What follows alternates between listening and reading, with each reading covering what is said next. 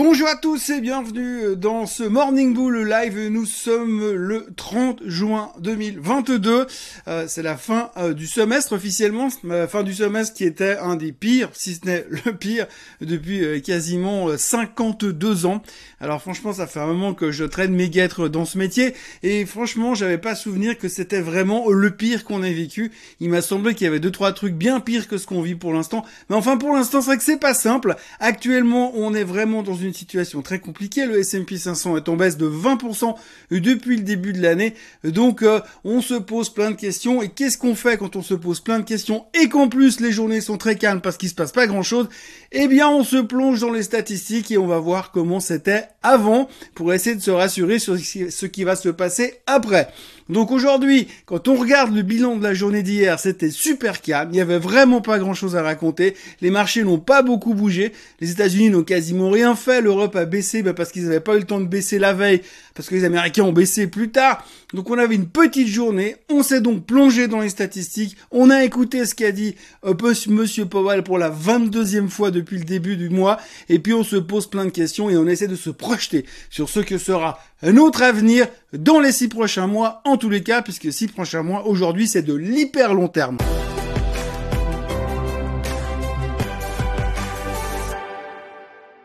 Donc comme d'habitude, quand il n'y a pas grand-chose à raconter, je vais essayer d'être court, simple et, concis, ce qui m'arrive pratiquement jamais. Donc en général, ça finit toujours par des, euh, chroniques de 25-30 euh, minutes. Non, je rigole, euh, les 25-30 minutes, ce sera pour le Swiss Bliss de tout à l'heure. Ce qu'il faut retenir globalement, c'est qu'effectivement, on a eu un des pires semestres depuis pas mal d'années. Donc si on passe un petit peu dans le passé, si on fait un bilan global, on se rend compte que sur les six premiers mois de l'année, c'est arrivé uniquement cinq fois pour le moment d'avoir un, semestre aussi pourri. Et qu'est-ce qui s'est passé lors de ces cinq dernières fois?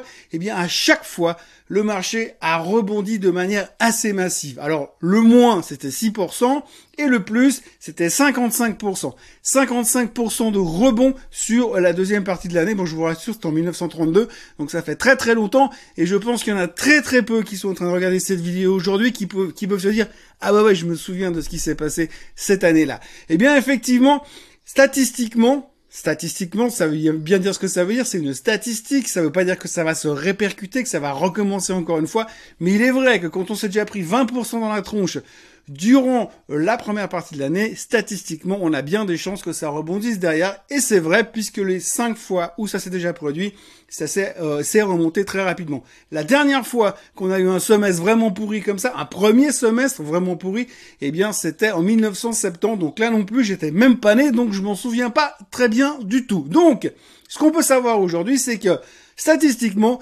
ça devrait remonter. Moyenne du rebond sur ces cinq dernières fois, eh bien, c'était 26%. 26%. Alors, si on prend ne serait-ce que 26% depuis là où on est sur le S&P 500, moi je signe demain. Par contre, toujours au niveau des statistiques, si on va fouiller un petit peu plus loin, si on regarde un petit peu plus en détail, eh bien on peut se dire, bah tiens, là si on partait du fait que c'est 5 fois où ça a baissé plus de 15% lors du premier euh, semestre, Qu'est-ce qui s'est passé si on prenait chaque fois que ça a baissé plus de 10% lors du premier semestre? Eh bien, le rebond est complètement différent. Euh, c'est vrai que là, c'est un peu moins flagrant. C'est 66% du temps, le marché termine en hausse, enfin rebondit en tout cas dans la deuxième partie de l'année. Donc c'est un petit peu la, la théorie qu'on a aujourd'hui. La question c'est qu'on sait qu'on est quelque part en train d'anticiper une récession ou pas de récession. Et quand on aura réussi à déterminer ce choix, eh bien on pourrait commencer à se dire peut-être qu'on a construit un bottom. Alors il y avait l'analyse de Morgan Stanley qui disait encore avant-hier ou hier je crois comme comme vous, le marché devrait encore corriger de 10% pour pouvoir trouver un fond correct, ce qui nous met dans la zone des 3400, 3450 sur le S&P 500 et à partir de là, on aura fait notre bottom. Comme j'ai déjà dit hier, euh, le bottom, pour qu'il y ait un bottom en place euh, dans cette euh, année, on a année de mi-mandat, on sait que ça se passe dans le troisième trimestre, donc entre le 1er juillet et le 30 septembre, donc quelque part, et d'ici l'automne, on devrait avoir fait le bottom. Restera juste à trouver le bon moment, le bon moment, le bon endroit, et l'instinct et l'envie et le courage d'acheter le marché pour jouer le rebond de fin d'année. C'est un petit peu comme ça qu'on peut identifier ce qu'on nous raconte aujourd'hui. L'autre sujet du jour, eh bien, c'est évidemment Monsieur Powell, puisque vous le savez, les banquiers sont trop euh, sont en vacances à Sintra au Portugal pour discuter de taux d'intérêt, d'inflation et de l'avenir du monde libre. En gros, Monsieur Powell a fait euh, des déclarations qui sont dans la ligne de ce qu'il a déjà dit encore et encore. Donc je vais pas vous bassiner avec ça, mais en gros, il est pas là pour massacrer l'économie. Il est là pour essayer de faire un soft landing, mais il est pas sûr qu'il va y arriver. S'il y arrive pas, il y aura un hard landing. C'est pas la fin du monde. L'économie va plutôt pas mal en ce moment, et lui il veut pas la freiner, mais il est quand même obligé d'abord de ralentir l'inflation plutôt que d'essayer de freiner, euh, de laisser booster l'économie. Donc c'est un petit peu un zéro sum game qu'il est en train d'essayer d'équilibrer, de faire du fine tuning. On connaît l'histoire, on sait où on va. Bref, c'est toujours aussi chiant. Mais Monsieur Powell est notre ami et il nous veut pas foncièrement du mal. Donc en gros, ce qu'il a dit hier, on n'a rien appris de nouveau, mais en gros, il a répété ce qu'il a déjà dit moult moult fois depuis des semaines. Dans le sillage, on a aussi eu un mec euh, de la Banque Centrale Européenne qu'on connaît pas, que j'avais jamais entendu parler. D'ailleurs, j'ai déjà oublié son nom. J'ai lu un article tout à l'heure, mais je sais même plus comment il s'appelle. C'est un banquier central lituanien qui a déclaré que les 0,25% de hausse attendus au mois de juillet, 0,25% de hausse que la BCE devrait faire, ne sont pas gravés dans le marbre et selon lui, vu la situation actuelle, on devrait peut-être envisager plutôt un 0,5%. D'ailleurs, à ce propos, l'Allemagne a annoncé son, euh, inflation, son CPI hier, 8,2%. Alors c'est une bonne nouvelle parce que c'est moins que le mois dernier, on était à 8,7%.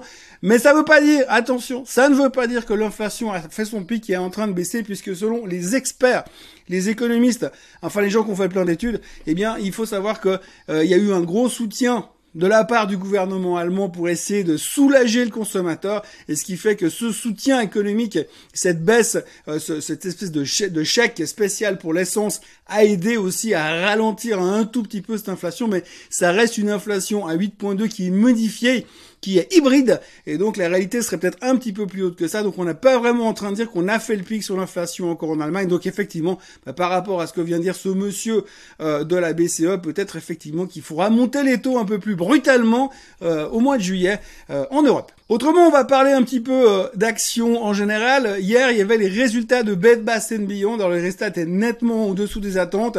Alors aujourd'hui, quand vous dites nettement en dessous des attentes, ça passe généralement très très mal, puisque le CEO a carrément démissionné euh, dans la foulée et le titre a perdu 25%. Donc ça nous donne une bonne idée de comment est-ce qu'on va traiter euh, les résultats trimestriels ces prochains temps. Toute déception sera terriblement sanctionnée. On voit visiblement que la sanction se situe quelque part entre, allez, 15 et 25% de correction en cas de déception, donc il faudra faire très attention à cela. Et euh, on voit très bien que ça va être extrêmement tendu, même si on sait que une partie des résultats sont déjà revenus à la baisse, les attentes sont relativement basses.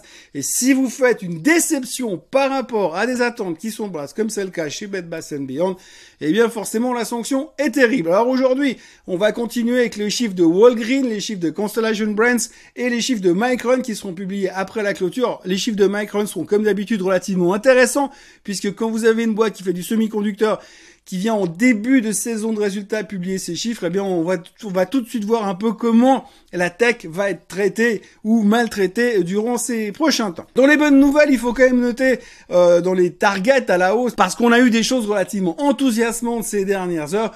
On a un monsieur, un analyste financier, je vais pas citer le nom parce qu'on n'est pas là pour faire de la pub, qui a déclaré que selon lui, Amazon pouvait tripler dans les 12-18 mois parce qu'il y a tout le business du, euh, du cloud qui est en train de se développer à toute vitesse.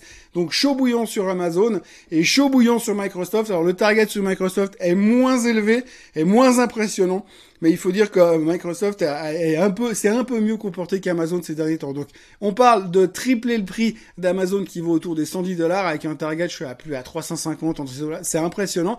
Donc, on revient dans du extrême bullish, principalement à cause du business du cloud. Donc, à surveiller peut-être. Alors, ça veut pas dire que le titre va faire 300% euh, dans les 6 mois, mais peut-être, vu le niveau où se traite aujourd'hui ce terme de, ce type de valeur, ça peut être aussi des choses à observer ces prochains temps pour ceux qui vont se dire qu'à un moment donné, ce foutu bottom, on va se le faire, et puis que si on rate le moment, euh, on va jamais trouver le moment idéal pour acheter. Donc peut-être qu'il faudra commencer à construire des petites positions à droite, à gauche, et ce type de valeur comme Amazon, quand on voit l'enthousiasme qui est en train de revenir un petit peu euh, sur le cloud, qui sait, du moment où la mentalité va commencer à tourner, il faudra être prêt. Je ne veux pas dire que le marché a terminé de baisser, de loin pas. Mais on sait aussi que dans ces phases de rebond, eh bien, le temps que le rebond se mette en place, eh bien, ça peut encore tirer un petit peu. D'un point de vue technique, il est clair qu'on n'est pas du tout encore dans un rebond. Quand je regarde ce qui se fait euh, sur le S&P 500, sur le Nasdaq, on voit très bien que le rebond de l'autre jour est, déjà en train de mourir ce matin. Les S&P, les futurs S&P sont nettement en baisse de 0,4%. On approche de la fin du trimestre. Les gens vont liquider probablement les positions pour repartir à zéro avec une feuille blanche demain matin.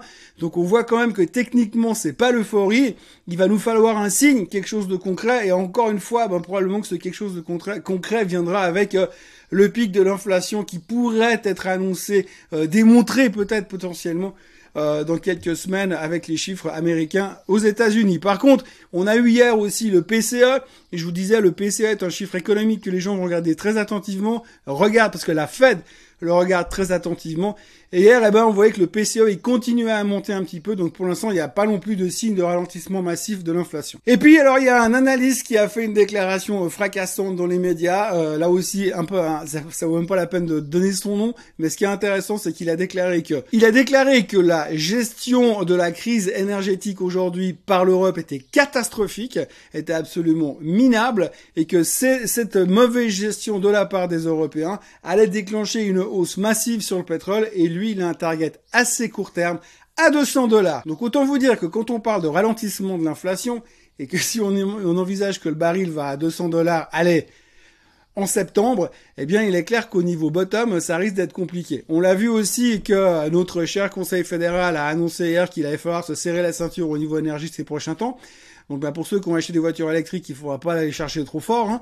Non, je rigole, mais c'est vrai qu'aujourd'hui, on nous demande de faire très très attention. Il y a tout le monde qui nous dit de faire très très attention. En tout cas, ça a l'air d'être assez peu rassurant pour ce qui nous attend au niveau énergie euh, pour l'hiver qui arrive. En tous les cas, on parle de pétrole à 200, on parle de crise énergétique et on parle de faire ralentir l'inflation. On peut quand même par moment se demander comment est-ce qu'on va arriver à mettre tout ça en place. Voilà, donc aujourd'hui, euh, on attaque la dernière séance de ce semestre absolument dégueulasse et on espère que ça ira mieux euh, les six prochains mois.